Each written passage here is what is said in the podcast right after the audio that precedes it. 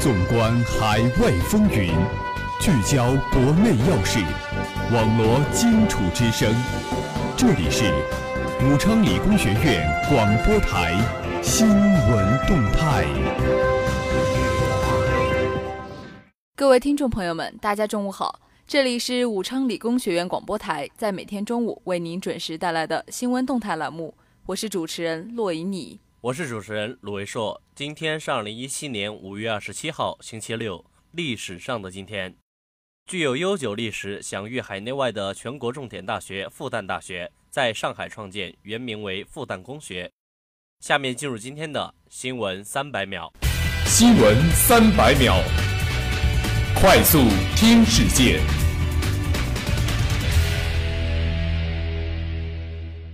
华社北京五月二十六号电，端午小长假即将到来。国家旅游局数据中心二十五号预测，端午节假日期间，旅游市场将接待八千万人次，国内旅游收入将达三百三十亿元。央广网五月二十六号消息，中共中央总书记、国家主席、中央军委主席习近平近日对黄大年同志先进事迹作出重要指示，指出。黄大年同志秉持科技报国理想，把为祖国富强、民族振兴、人民幸福贡献力量作为毕生追求，为我国教育科研事业做出了突出贡献。他的先进事迹感人肺腑。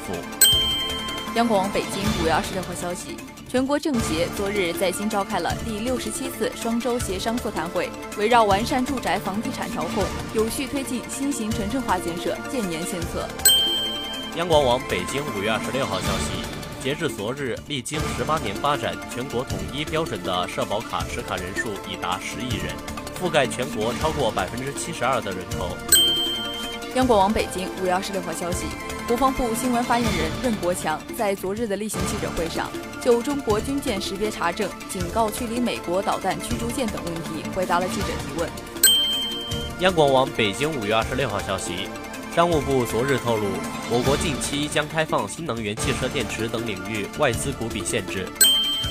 央广网上海五月二十六号消息，北斗三号预计于今年下半年开始发射。央广网北京五月二十六号消息，记者从中国铁路总公司获悉，五月二十六号，中欧班列运输协调委员会成立大会在北京召开。央广网北京五月二十六号消息。由中国科学院大学举办的空间引力波探测国际会议，五月二十六号至二十八号在北京举行。央广网昆明五月二十六号消息，由昆明直飞马尼拉的八 L 九五八三航班顺利抵达马尼拉国际机场，这是首条由昆明直飞菲律宾首都马尼拉的航线，对于促进中非交流合作、服务“一带一路”发展具有重要意义。热点聚焦。聚焦热点。下面让我们共同关注国际新闻。“一带一路”国际合作高峰论坛成果新闻发布会在哈萨克斯坦举行。人民网阿拉木图五月二十六号电，二十五号，“一带一路”国际合作高峰论坛成果新闻发布会在哈萨克斯坦第一大城市阿拉木图举行。本次会议由中国驻阿拉木图总领事馆组织实施。中国驻阿拉木图总理事长张伟出席活动并发言。阿拉木图领区内多家中资企业代表以及来自中哈两国十二家媒体的新闻工作者参加了当天的活动。张伟总领事在发言中指出，“一带一路”倡议提出三年多来，得到国际社会广泛欢迎、普遍认可和高度评价，取得了丰硕的早期收获。越来越多的国家参与其中，并认识到“一带一路”建设的广阔前景。“一带一路”国际合作高峰论坛是中国首次举办倡议框架内层级最高、规模最大的国际会议，对中国、世界以及各方合力推动“一带一路”国际合作、携手构建人类命运共同体具有意义重大。此次论坛成果主要体现在明确未来合作方向、规划建设的具体路线图、确定一批即将实施的重点项目、提出了加大资金支持的新举措等方面。张伟总领事强调。建设丝绸之路经济带倡议最早在哈萨克斯坦提出，中哈两国领导人在继续深化“一带一路”倡议与光明之路新经济政策对接、拓展两国务实合作方面达成重要共识。双方相关部门签署了一系列合作协议，实现已经证明并将继续证明，中哈在共建丝绸之路经济带进程中走在了前列，发挥着引领示范作用。会议期间，张伟总领事同出席发布会的中航、工行、中石化、中铁、科伦药业等领区企业负责人共同回答了有关政策对接、人文交往、务实合作项目、中欧班列、人民币国际化、企业团队建设、造福当地民众等十余个问题。下面让我们来共同关注今天的国内新闻。首都侨界举行黄大年先进事迹报告会。据新华社北京五月二十六号电，二十五号下午，由中国侨联主办的黄大年先进事迹报告会在北京举行。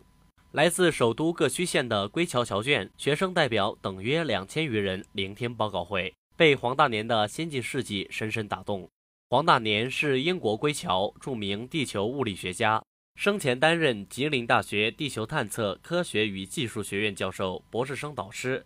二零零九年，黄大年毅然放弃国外优越条件，回到祖国，刻苦钻研，勇于创新，取得了一系列重大科技成果，填补了多项国内技术空白。他秉持科技报国理想，把为祖国富强、民族振兴、人民幸福贡献力量作为毕生追求，为我国教育科研事业做出了突出贡献。中国侨联主席林军号召广大归侨侨眷和海外侨胞向黄大年学习。学习他报效祖国、立志为祖国和人民奉献全部的赤子情怀，学习他恪尽职守、为国家培养科技人才的高尚风范，学习他勇于创新、攀登前沿科技高峰的可贵担当，学习他弘扬和践行社会主义核心价值观，做高尚的人、纯粹的人、有利于人民的人。下面，让我们共同关注本地新闻。武汉大学生创新创业大赛周末启动，超千万天使基金寻优质项目。本报讯，一年一度的武汉大学生互联网加创新创业项目大赛重燃战火，超一千万元的天使投资基金和总额五千万元的贴息贷款，近代优质创业项目脱颖而出。二十七号下午，第六届武汉大学生互联网加创新创业项目大赛开幕式将在汉江湾体育公园韩爱平羽毛球馆举办。开幕式上。还将同时聘任首批桥口招财招商大使，并启动万名大学生创客探创股活动，全面助力百万大学生留汉创业就业计划和百万校友资质回汉工程。